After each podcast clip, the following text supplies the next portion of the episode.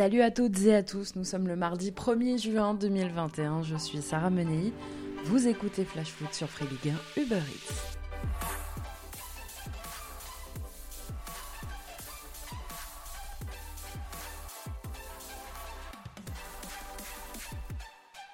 Un petit tour et puis s'en va. C'est déjà fini pour les espoirs. Éliminée hier soir en quart de finale de l'Euro Euro, alors qu'elle menait 1-0, l'équipe de France s'est faite surprendre et a finalement été battue de buts 1 par les Pays-Bas qui ont inscrit le but de la victoire au bout du temps additionnel, crucifié sur une relance courte du gardien néerlandais à 30 secondes de la fin du temps additionnel. C'est ce qui s'appelle se faire avoir comme des bleus. C'est forcément une énorme déception. Maintenant, euh, le football est parfois paradoxal parce que je trouve qu'on n'a pas fait une bonne première mi-temps et qu'on était malgré tout devant euh, au score. Et par contre, je trouve qu'on a fait une deuxième mi-temps très consistante. On s'est créé trois, quatre énormes occasions de but. Et, paradoxalement, on prend, deux buts sur cette mi-temps-là, alors que le rapport de force était clairement notre faveur. Et, comble, du reste, on le prend la 91e sur un truc improbable, alors qu'on pensait qu'ils étaient en train de flancher c'est regrettable, mais euh, on savait que le verdict d'un côté ou de l'autre tomberait ce soir. Il est tombé du mauvais côté pour nous. Euh, c'est qu'on n'a probablement pas fait ce qu'il fallait pour aller plus loin. Difficile de trouver les mots pour expliquer euh, l'inexplicable. Alors si hier soir les Bleus ne peuvent s'en prendre qu'à eux-mêmes puisqu'ils ont vendangé de nombreuses occasions, ce revers doit quand même remettre en question la formation française quand on voit les joueurs sur le papier, Howard, Chouameni, Konaté, Ikoné, bref, je vais pas vous faire l'effectif, mais l'effectif quand même le plus qualitatif de la compétition. Sylvain Ripoll avait de l'or entre les mains, sauf que voilà, oui, les talents, la France les a, mais collectivement, le jeu proposé reste trop pauvre, et depuis longtemps déjà, parce que la pauvreté du jeu français ne date pas d'hier. Faire si peu avec autant de talent mérite une vraie remise en question. Pourquoi les jeunes talents français progressent-ils en club beaucoup plus qu'ils ne progressent grâce à la formation française? Souvent favori des compétitions de jeunes, finalement la France n'a plus remporté l'Euro Espoir par exemple depuis 33 ans et sort donc une nouvelle fois tête baissée. Sylvain Ripoll va maintenant devoir se tourner vers la construction de son groupe olympique, s'il reste en poste d'ici là. La France se lancera contre le Mexique le 22 juillet à Tokyo, enchaînera contre l'Afrique du Sud et le Japon, et Ripoll doit livrer sa liste définitive à la fin du mois de juin.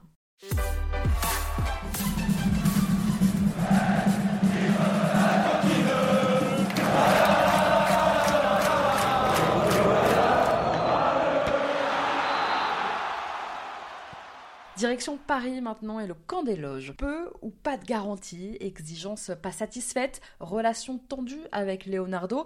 Je vous en parlais la semaine dernière, déçu de ses six premiers mois au Paris Saint-Germain, Mauricio Pochettino aurait déjà fait part à sa direction de sa volonté de quitter Paris. Et si face aux rumeurs concernant l'avenir de Pochettino, Leonardo s'était montré catégorique, pas question de parler d'un départ de l'entraîneur, voilà que la ligne directrice du club, qui semblait vouloir donc retenir à tout prix son coach, est en train d'évoluer. La porte se serait entr'ouverte pour l'Argentin. Paris dirait aujourd'hui que si Pochettino veut vraiment partir, le club tentera de négocier une compensation financière, une indemnisation en somme, avec le ou les clubs intéressés. Arrivé à Paris il y a à peine six mois, il reste à Pochettino quand même encore deux ans de contrat avec le club de la capitale. Allez, on passe à notre déclat du jour. Elle est signée Serge Aurier.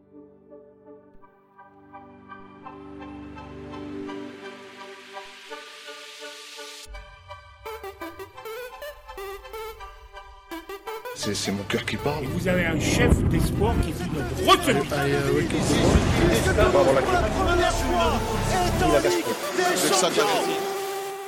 Dans le sens inverse, lui devrait quitter Tottenham cet été et à un an de la fin de son contrat, Serge Aurier ne cache pas qu'un retour au Paris Saint-Germain lui plairait bien. Alors ça tombe bien, Paris cherche à renforcer ses couloirs. Dans un entretien accordé hier au journal L'équipe, l'ancien latéral du PSG s'est exprimé sur son avenir. Je suis arrivé à la fin d'un cycle et il est temps pour moi d'aller voir ailleurs. Je n'ai jamais caché mon envie de revenir un jour au Paris Saint-Germain, c'est mon club de cœur, celui que je supporte, je me sens libre d'en parler, mais je ne veux pas que les gens pensent que je fais un appel du pied, mais si le club fait une proposition cet été, c'est sûr que le PSG fera partie de mes premiers choix. Avec le président Nasser El Khalifi, on n'a jamais discuté d'un retour, mais on a gardé le contact et on s'est envoyé des messages régulièrement, notamment lorsque Paris passait des tours en Ligue des Champions. Arrivé à Londres il y a 4 ans maintenant, Serge Aurier a connu un succès relatif chez les Spurs. Mais alors que la piste Ashraf Hakimi se précise à Paris, est-ce qu'un retour d'Aurier au Paris Saint-Germain serait vraiment une bonne opération pour le club de la capitale? Et justement, on reste un peu à Paris, J-9 avant l'ouverture officielle maintenant du Mercato. Alors je vous parlais d'Ashraf Hakimi, le jeune Marocain tout juste auréolé du titre de champion d'Italie et sur le départ de l'Inter Milan cet été, un an après son arrivée en provenance du Real Madrid. Bien que champions, les Nerazzurri sont endettés et les propriétaires chinois sont obligés de vendre certains de leurs meilleurs joueurs. Le Paris Saint-Germain veut évidemment saisir cette opportunité et négocie actuellement avec l'Inter. Selon la presse italienne aujourd'hui et notamment Sky Italia, Paris aurait même transmis une première offre de 60 millions d'euros à l'Inter pour Hakimi. Pas assez pour les Milanais qui comptent bien essayer de tirer le meilleur prix de leur latéral droit sous contrat jusqu'en juin 2025. Et puis après un mercato raté l'été dernier et une saison en demi-teinte, Paris compte bien se rattraper cet été. Le club est sur tous les fronts et notamment sur celui du jeune Donnarumma. Libre de tout contrat à la fin du mois, Gianluigi Donnarumma ne prolongera pas l'aventure avec son club formateur, l'AC Milan. C'est bien pour ça que Mike Maignan a signé. Trahison pour les tifosi, Rossoneri, mais véritable aubaine pour les courtisans du gardien italien. Leonardo, le directeur sportif du PSG, aurait entamé des discussions avec Mino Raiola, l'agent du jeune portier. Il y a quand même une question qui se pose dans ce dossier. Pourquoi aller chercher Donnarumma alors que Kaylor Navas est là? Selon le Parisien aujourd'hui, le PSG n'exclurait pas de recruter le gardien italien avant de le prêter dans la foulée. Bon, en tout cas, sans doute avant de savoir où il atterrira cet été, Donnarumma ira à l'Euro avec l'Italie, ce qui n'est pas le cas de Moiskin.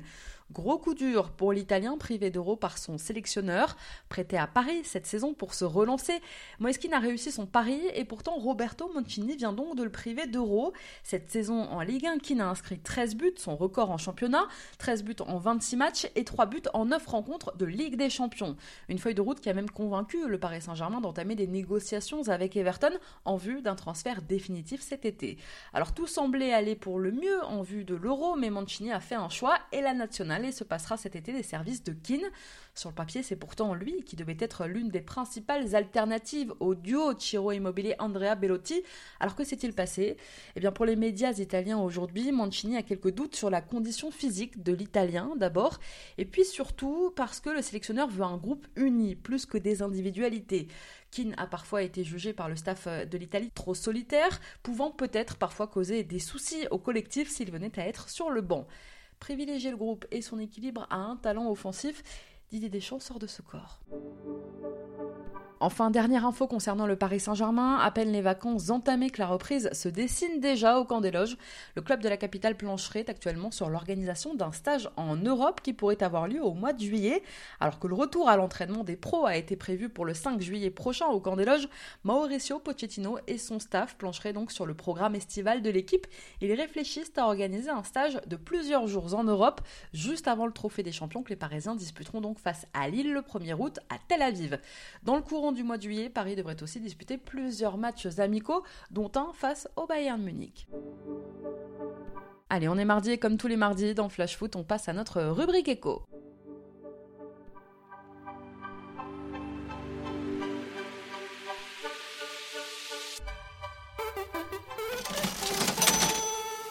Connaît les sommes que les Bleus toucheront en cas de victoire à l'Euro cet été. Comme à chaque compétition internationale, la fédération met en place un système de primes à la performance. Cette année encore, pour l'Euro, ce sera évidemment le cas. Et selon les informations du Parisien aujourd'hui, les Bleus percevront au maximum 340 000 euros chacun en cas de victoire finale à l'Euro. Mais cette somme ne sera atteinte qu'à certaines conditions. Pour que les 26 Bleus et les 4 membres du staff touchent cette très belle somme, la France devra gagner au moins ses 3 matchs de poule, en plus d'évidemment la finale. D'ailleurs, sachez que l'UEFA cette année prévoit que le vainqueur de l'Euro reparte avec 34 millions d'euros s'il remporte tous ses matchs dans la compétition. C'est 6 millions d'euros de plus que lors de la précédente édition en 2016. Les joueurs se partageront ensuite 30% de cette somme. Quelques petites infos pour terminer ce flash foot du jour. En ce mardi 1er juin 2021, vos clubs de Ligue 1 et de Ligue 2 ont le plaisir de vous annoncer la naissance du syndicat Foot Uni. Le bébé se porte bien et pèse l'équivalent de 40 clubs, ceux de Ligue 1 et Ligue 2. Évoqué depuis plusieurs semaines maintenant, le syndicat unique de clubs donc de Ligue 1 et de Ligue 2 est officiellement lancé aujourd'hui. Foot Uni, c'est son nom, c'est donc le résultat de la fusion entre les syndicats Première Ligue, qui regroupaient majoritairement des clubs de Ligue 1, et le syndicat UCPF, syndicat historique composé en grande partie jusqu'ici de clubs de Ligue 2. Alors ce nouveau syndicat qui réunit les deux sera présidé par Laurent Nicolin, le président de Montpellier, et voir l'ensemble des clubs pro-français au sein d'une même structure, c'est une première depuis 2015, depuis 6 ans. À l'époque, la majorité des clubs de Ligue 1 avaient fait sécession en créant donc le syndicat Première Ligue et les autres étaient restés à l'UCPF qui était né en 1990. Alors aujourd'hui, tous seront réunis sous la même bannière. La LFP et la FFF ont acté ces changements aujourd'hui. À Lorient, Adrian Grbic va être convoqué par ses dirigeants. Très critique envers euh, les Merlus, lors d'une récente interview, l'attaquant lorientais va devoir s'expliquer. Acheté 9 millions d'euros l'été dernier par Lorient à Clermont, Grbic a beaucoup déçu pour sa première saison en Ligue 1. Titularisé seulement 9 fois en championnat pour 4 buts inscrits cette saison, eh bien, le joueur a voulu un peu régler ses comptes et notamment avec Christophe Pellissier, donc dans un entretien accordé il y a quelques jours à l'agence de presse autrichienne APA. Je le cite quand Terem Moffier est arrivé, on m'a dit de ne pas stresser, qu'il jouerait sur un côté, que je serais l'attaquant de pointe. Dès que Moffier est arrivé, il a été titulaire devant et j'ai compris que quelque chose clochait. Je pouvais faire de bonnes performances à l'entraînement et cela ne changeait absolument rien. Il sera compliqué de retravailler avec le coach à la rentrée. Beaucoup trop de choses se sont passées. Ils ont ruiné ma saison. J'ai été marginalisé. C'est la vérité et je ne le souhaite à personne. Alors, conséquence de cette sortie explosive, un entretien va être fixé dans les prochains jours avec le joueur pour lui signifier, je cite, les conséquences de ses déclarations et lui rappeler ses obligations, indique donc Lorient en ces débuts de semaine. Elles vont être sympas, les retrouvailles à la reprise avec Christophe Pellissier. Pour rappel, Grebic essaie un peu de se justifier puisqu'il a été écarté par son sélectionneur de la liste autrichienne pour l'Euro et il est sous contrat avec Lorient jusqu'en juin 2025. On termine par la délocalisation de la Copa América.